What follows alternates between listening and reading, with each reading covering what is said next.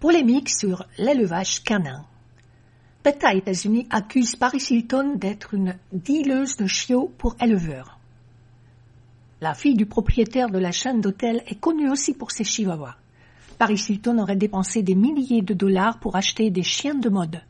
Un panneau publicitaire traite la célèbre milliardaire de malheureuse héritière égoïste qui, selon l'organisme de défense des animaux, contribue encore une fois à la crise de surpopulation des animaux abandonnés.